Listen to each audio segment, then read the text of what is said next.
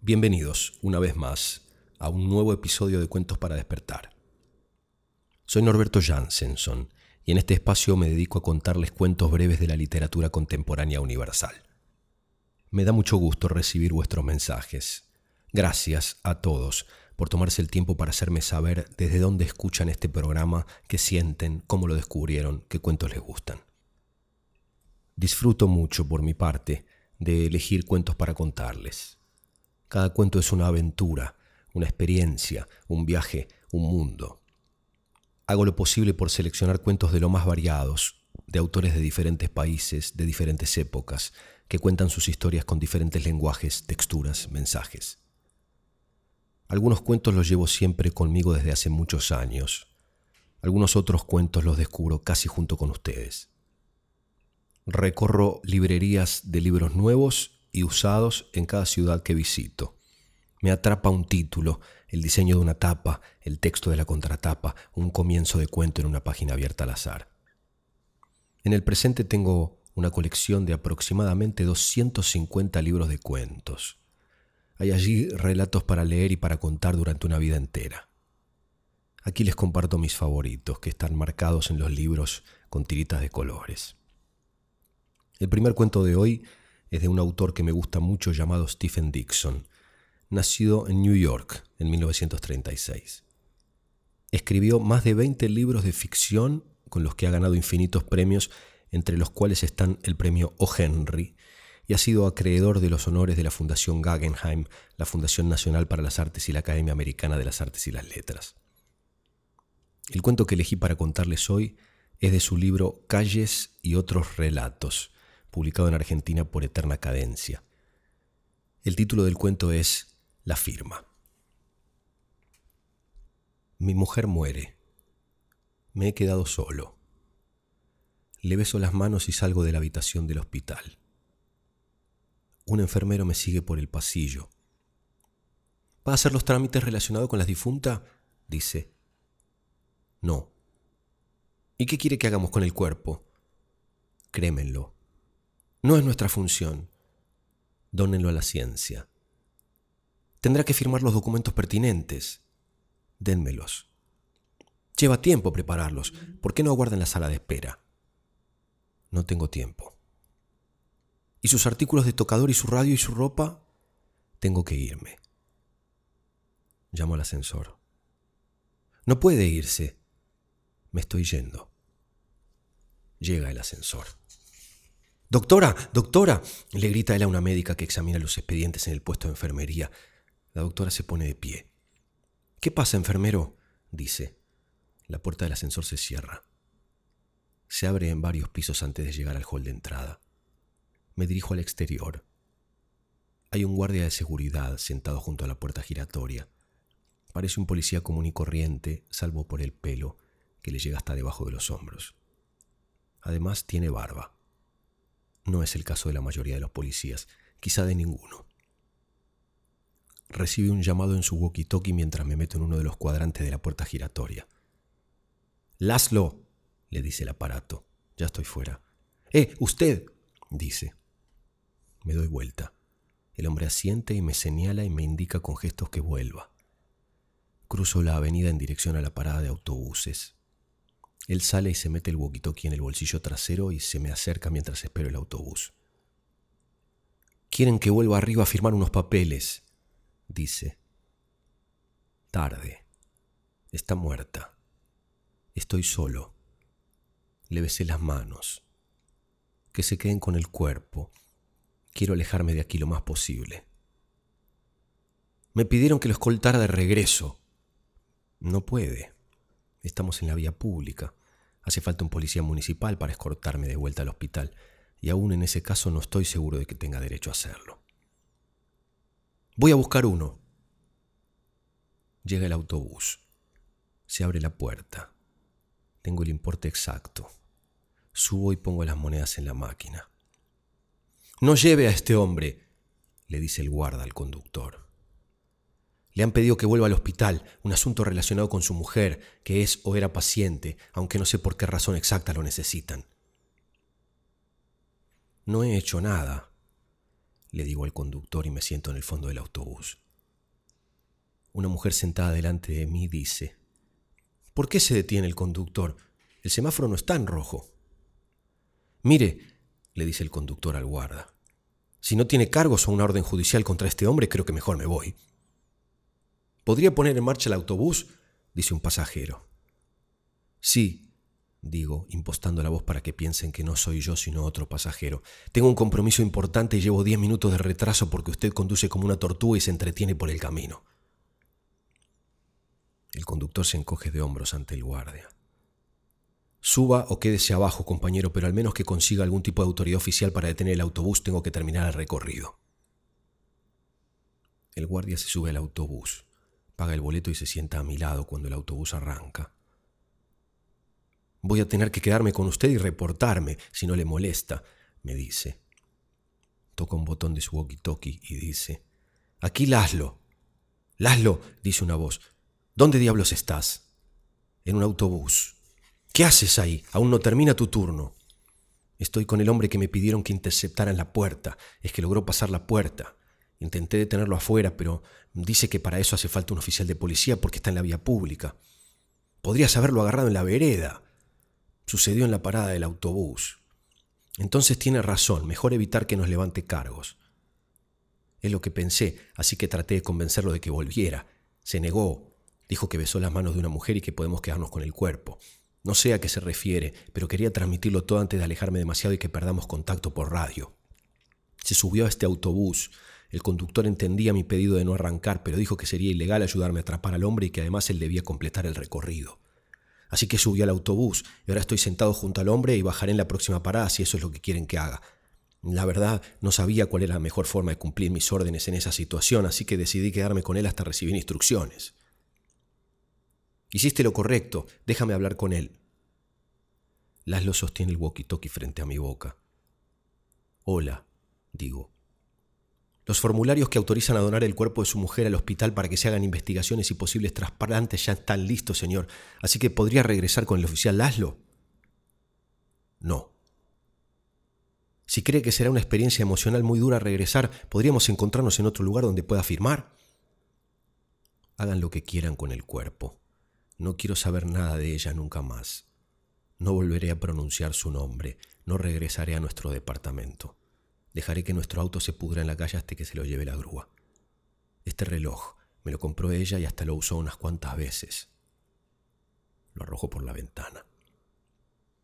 ¡Ey! ¿Por qué no lo pasa para aquí atrás? dice un hombre. Estas ropas, ella compró algunas, las remendó todas. Me quito el saco, la corbata, la camisa y los pantalones y los tiro por la ventana. Estos calzoncillos me los compré ayer, le digo al guarda. Me hacían falta unos nuevos.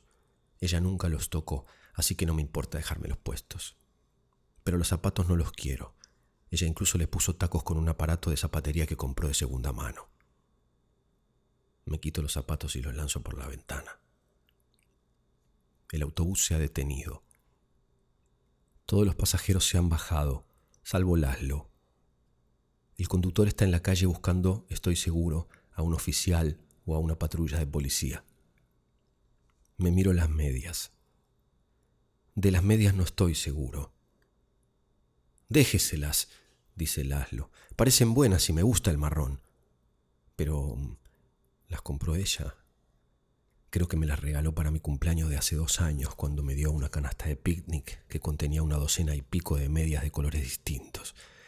Sí, esas son de aquellas. Me las quito y las arrojo por la ventana. Por eso intenté y aún tengo que irme de la ciudad lo antes posible. ¿Has oído?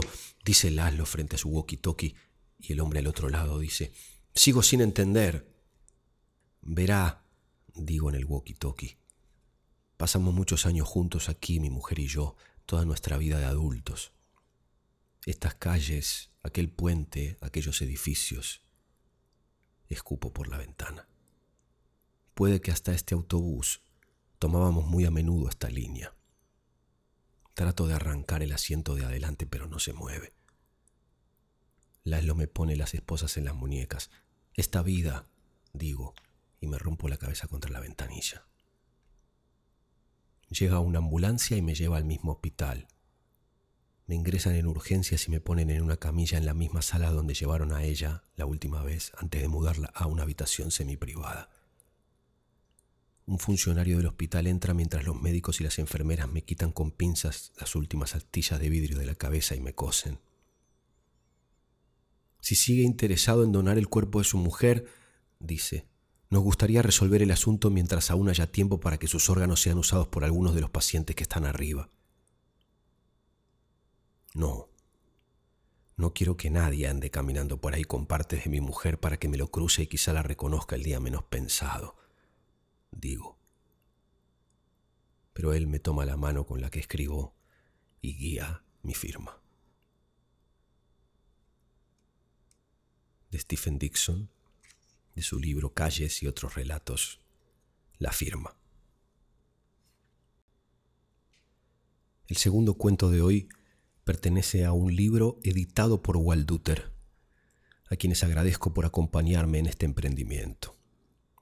Walduter, la librería, es para mí la mejor librería de Buenos Aires, que además tiene un servicio de libros importados a pedido, edita libros y es la mejor distribuidora de la Argentina. El autor es Mario Sábato.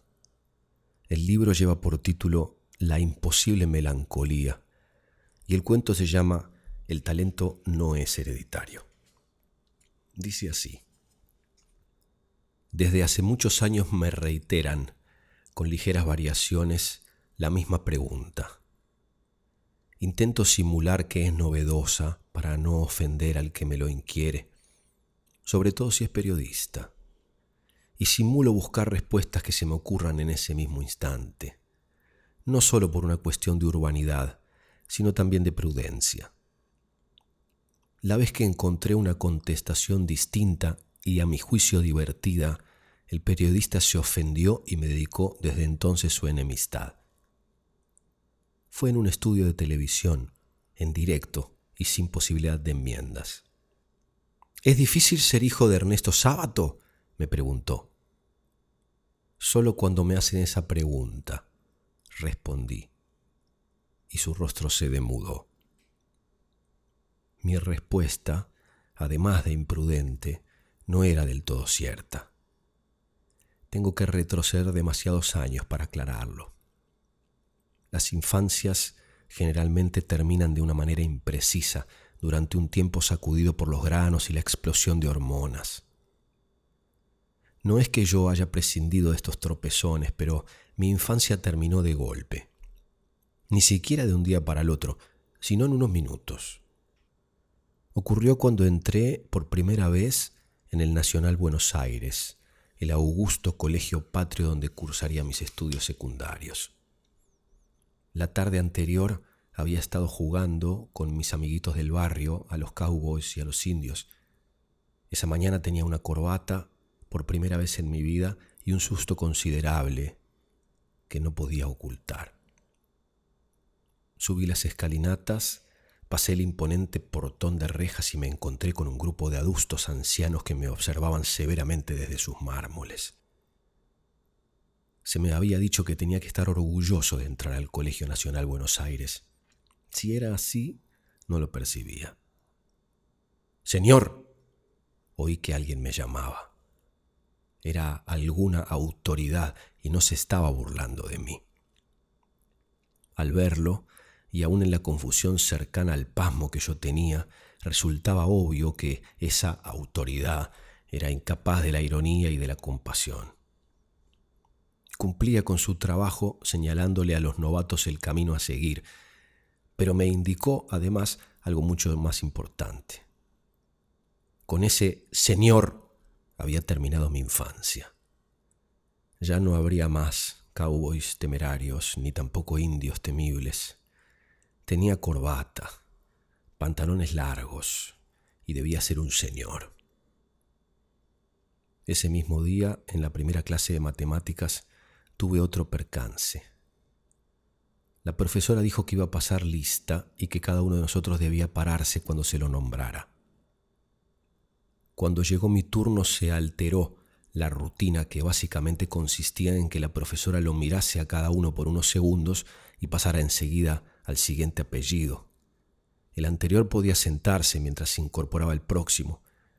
Conmigo, en cambio, se quedó mirándome. ¿Usted es hijo del profesor Sábato? Asentí por las dudas. Jamás había oído lo de profesor, pero no me pareció prudente decirlo. La profesora, entonces, con un fervor para mí inexplicable, le informó a mis nuevos compañeros y a mí también, que lo ignoraba, que mi padre era un brillante físico matemático y que ella había estudiado con sus textos.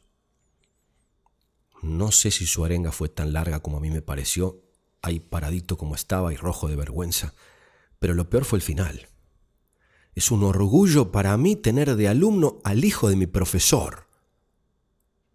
Y como si esto no fuera suficiente, agregó, Usted, estoy segura, le va a hacer honor a su apellido.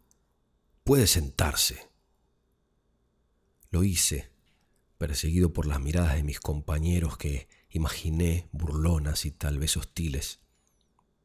En la siguiente clase, cuando ya había pasado una semana y mi timidez se había evaporado, cuando pasó lista me animé a decirle, Señorita, era obvio que era una solterona, el talento no es hereditario. Me miró, sin entender. Yo no soy como mi padre con las matemáticas. Más aún, en mi casa creen que soy medio idiota. Lo de medio era un exceso de optimismo. Mis compañeritos de la escuela primaria, ninguno de los cuales era hijo de un físico matemático, habían aprendido a dividir un año antes que yo. La profesora no quiso creerme pero con la primera prueba se dio cuenta de que era cierto y su desilusión quedó evidenciada con el color rojo. No me preocupé mucho cuando llevé el boletín de calificaciones a la casa. De revisarlo, era algo que se encargaría mi madre, que me iba a felicitar por las buenas notas y a consolar por las malas. Pero el infortunio hizo que esa tarde mi padre estuviese aburrido tanto como para que se le ocurriese que era su obligación revisar el boletín de calificaciones de su hijo. Su atención inmediatamente se dirigió a ese dos, estridentemente colorado, en matemáticas. Intenté distraerlo, comentándole las otras notas mucho más auspiciosas, todas de color azul. Pero él se quedó con su índice apoyado en el dos fatídico balbuceé algunas incoherencias claramente incomprensibles para disculparme. La mirada inquisitiva no cesó. Más aún, me perforó. Entonces confesé, vos sabés que soy lerdo con las matemáticas. No se conformó y tuve que agregar, no entiendo, no me gusta, no me gustan las matemáticas. No puede ser. Se exaltó con la pasión que le dedicaba aún a los temas minúsculos. Me dijo que las matemáticas eran maravillosas, que era imposible que no me deslumbraran, y que si no me gustaban era porque me las enseñaban mal. Me tranquilizó que creyera que la culpa no fuera mía. Pero solo fue una pausa, porque luego me preguntó quién era la imbécil que tenía de profesora. Y como la verdad fue siempre indispensable en mi casa, tuve que decirle que no era una imbécil, que en todo caso el imbécil era yo, porque todos mis compañeros de la clase habían aprendido el teorema que a mí me resultaba hermético. Creí que con eso había terminado el tema. A la semana siguiente, cuando iniciaba la hora de matemáticas, supuse que solo me enfrentaría al calvario de tratar de entender otro teorema. Unos golpecitos sonaron en la puerta. La profesora fue a abrir y se encontró con mi padre. Doctor Sábato, qué honor. Y luego se dirigió a nosotros, es decir, a los demás compañeros, porque yo ya me estaba hundiendo debajo de mi pupitre y anunció, Queridos alumnos, tenemos el honor de que nos visite una de las más distinguidas personalidades de la ciencia físico-matemática. Mi padre, con la impaciencia que siempre lo distinguió, la interrumpió. A ver, ¿Qué les está enseñando a los chicos? La profesora, temblorosa, nombró un teorema. Bueno, dele, le ordenó el doctor en ciencias físico-matemáticas. Debajo del pupitre oí a mi profesora que intentó explicar el teorema con la voz temblorosa de una alumna que enfrenta un examen imprevisto. Cuando terminó, debe haber mirado a mi padre buscando su aprobación. Oí a mi padre que le preguntaba a la clase, ¿Ustedes entendieron algo? Un alegre coro le contestó que no. A ver, deme una tiza, le ordenó mi padre a su víctima. Supe después, por lo que me contaron, porque yo ya no era capaz de discernir, que fue al pizarrón y dio una clase magistral. Magistral o no, fue obvia la respuesta cuando les preguntó. ¿Ahora entendieron? golpeando los pupitres con los libros, con un desmesurado entusiasmo, todos gritaron que sí. ¿Ha visto cómo se hace? fue la retórica pregunta con la que mi padre se despidió de la profesora. Cuando se fue y cerró la puerta, supe que mi vida con las matemáticas sería muy difícil. Confieso con esta historia que a veces se me hizo difícil ser el hijo de Ernesto Sábato. Más aún, ahora que recuerdo el episodio, creo que más que una dificultad, sufrí un intento de filicidio, posiblemente involuntario. De Mario Sábato, de su libro La imposible melancolía, editado por Walduter, el cuento El talento no es hereditario. El último cuento de hoy pertenece al libro Como piensan las piedras, de la muy joven, muy talentosa y muy premiada autora mexicana Brenda Lozano. El título del cuento es Todo lo prestado.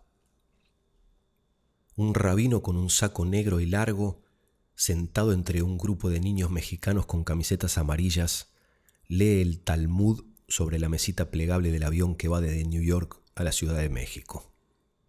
Es el final del verano. Los niños vuelan de vuelta a casa luego de un campamento. Son niños inquietos, hacen ruido, el rabino intenta concentrarse. Esa mañana su hijo mayor le compró ese asiento en el pasillo antes de darle la noticia del accidente que llevó a su tío al hospital, el único de la familia que vive en México. Su hermano menor está en el hospital. El rabino está ansioso. Su hermano está grave. Le aterra la idea de arrojar piedras en la tumba de su hermano, no le gusta viajar en avión y es la primera vez que hace un viaje urgente. Un niño al lado de la ventanilla le avienta unos audífonos a otro niño en la fila de atrás, pero los audífonos no llegan, caen al piso a un costado del rabino. El rabino, de barbas y pestañas pelirrojas, de reojo ve caer los audífonos al piso. Pestañea con un pulgar separa la hoja del libro, recoge los audífonos al tiempo que escucha un grito a su lado. El rabino no sabe si gritó la niña a su lado o el niño de la ventana. En cualquier caso, le entrega los audífonos al niño y hace un esfuerzo por sonreírle. Levanta el brazo para prender la luz. Nota que la niña a su lado se asusta, como si hubiera levantado el brazo para pegarle. No está asustada, está aterrada. Ese hombre grande, vestido de esa forma extraña, con ese gorro negro sujeto con una cuca metálica como la que ella misma tiene, le hace pensar que ese hombre robó a una niña y que de ella solo quedó esa cuca metálica. El rabino es del tamaño de cuatro, cinco niños, quizás es del tamaño de todos los niños en esa fila, el doble de alto al menos que cualquiera de ellos. Rebasa los bordes del asiento, sus rodillas chocan contra el respaldo de enfrente, los brazos están flexionados, desparramados sobre los angostos brazos del asiento. El cono de luz ilumina su lectura cuando lo distrae un sonido parecido al de unos cascabeles. Una mujer de cuarenta y pocos años, con una camiseta rosa con el logotipo que llevan los niños, recarga una mano en el respaldo del asiento del rabino al tiempo que agita la otra. Las pulseras chocan entre sí, producen un sonido como el de unos cascabeles. Da indicaciones a los niños de cómo deben sentarse, les dice cómo deben comportarse mientras el rabino observa fijamente una esquina de la mesita plegable para no volver a intimidarlos. La mujer le dice al rabino, con un tono aún más agudo y melodioso, como haciendo evidente a los niños que no está enojada con el rabino, que si lo vuelven a molestar, se lo haga saber de inmediato, mientras piensa que es simpático el hombre pelirrojo con tantas pecas en la cara, cosa que hasta ahora tenía asociada más bien con los niños. La mujer le da la espalda al rabino, repite lo mismo en la fila de atrás evidenciando que se trata de una amenaza dirigida a ellos y no una petición al rabino. El rabino vuelve al libro, cambia una página cuando el niño de la ventanilla le pide que lo deje salir al baño. El rabino se lleva los lentes al puente de la nariz, se levanta del asiento, cruza la parte baja de su saco largo, espera a que el niño salga. No sabe si esperar en el pasillo a que vuelva. Observa a la niña sobreactuar cada vez que cambia una página de la revista del avión. Piensa que si se queda de pie podría asustarla de nuevo. Ha intimidado a varias personas por su tamaño, además podría obstruir el paso a otro pasajero. Desde joven es consciente de su gran tamaño y ha tomado varias, muchas decisiones en función de su tamaño, así que decide volver a sentarse.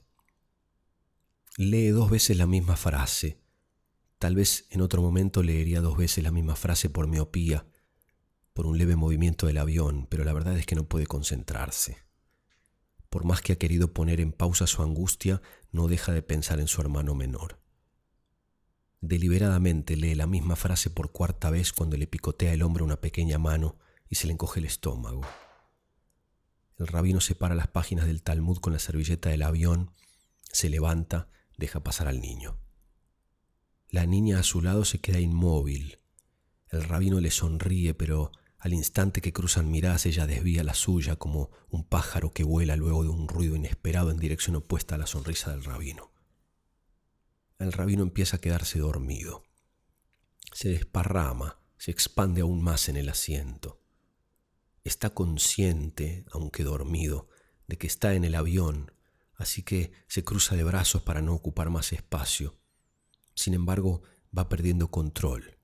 Ladea la cabeza, los lentes se le resbalan a media nariz, comienza a roncar. El niño de la ventanilla asoma la cabeza, le hace señas a otro niño en la fila de al lado. El rabino ronca levemente, pero el niño de la fila de al lado se ríe y le toca el hombro a otro niño que ve una película para que se quite los audífonos y mire al hombre grande de rizos rojos.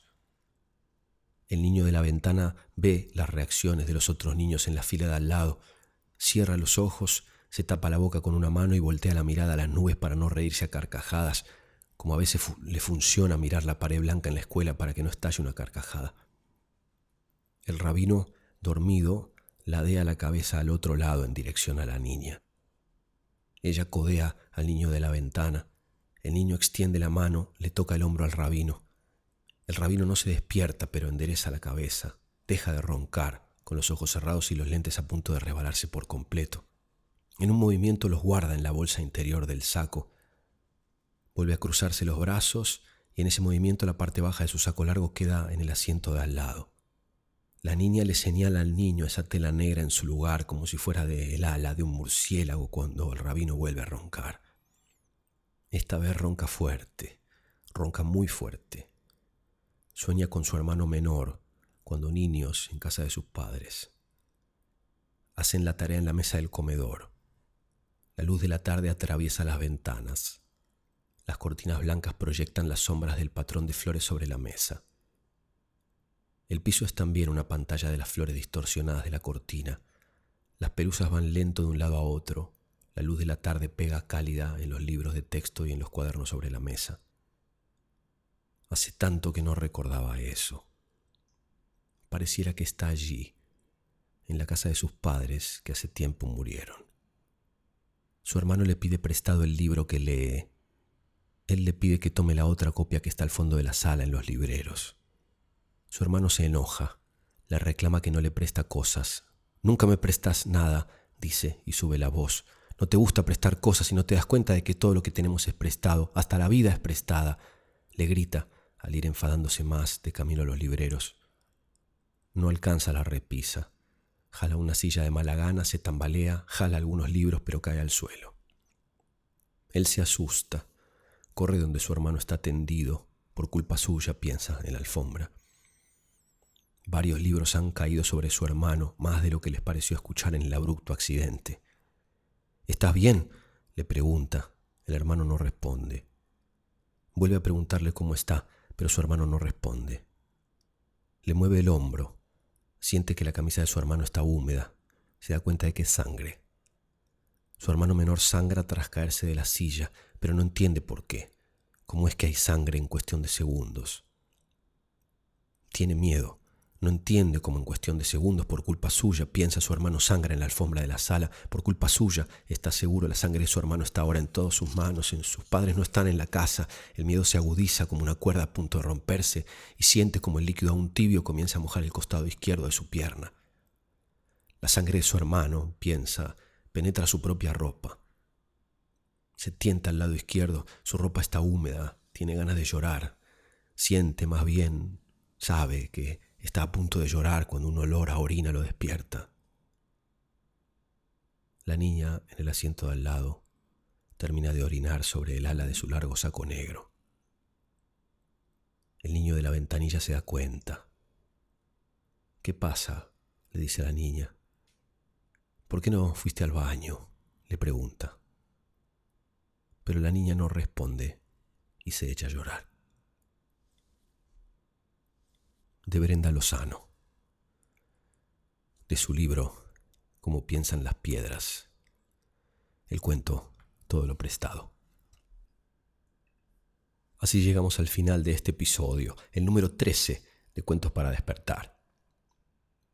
Gracias a Walduter, la librería, por habernos recibido la semana pasada en el primer evento en vivo de este podcast. Gracias a todos los muchos que se acercaron a compartirlo con nosotros y gracias a Finca Los Masa por regalarnos los riquísimos vinos que disfrutamos y con los que brindamos. Walduter tiene su librería ambulante en www.walduter.com.ar. Walduter se escribe W-A-L-D-H-U-T-E-R, walduter.com.ar, a través de la cual se pueden comprar libros geniales desde cualquier parte del mundo sin hacer trámites raros, ni dar vueltas, ni perder el tiempo. Sigan escribiéndome, por favor, para contarme qué les pasa con este podcast, qué sienten, desde dónde escuchan, qué cuentos les gustan y por qué. Aprieten clic en seguir este podcast en Spreaker.com, que es la plataforma en donde este podcast está alojado. Hagan una reseña en iTunes si escuchan en esa plataforma, escriban un comentario en YouTube en cualquiera de los capítulos o escriban un email privado a norberto.jansenson.com para contarme lo que tengan ganas. Muchas gracias siempre a todos por acompañarme en este fogón virtual en el que honramos las palabras mágicas de los cuentos que nos colorean la vida.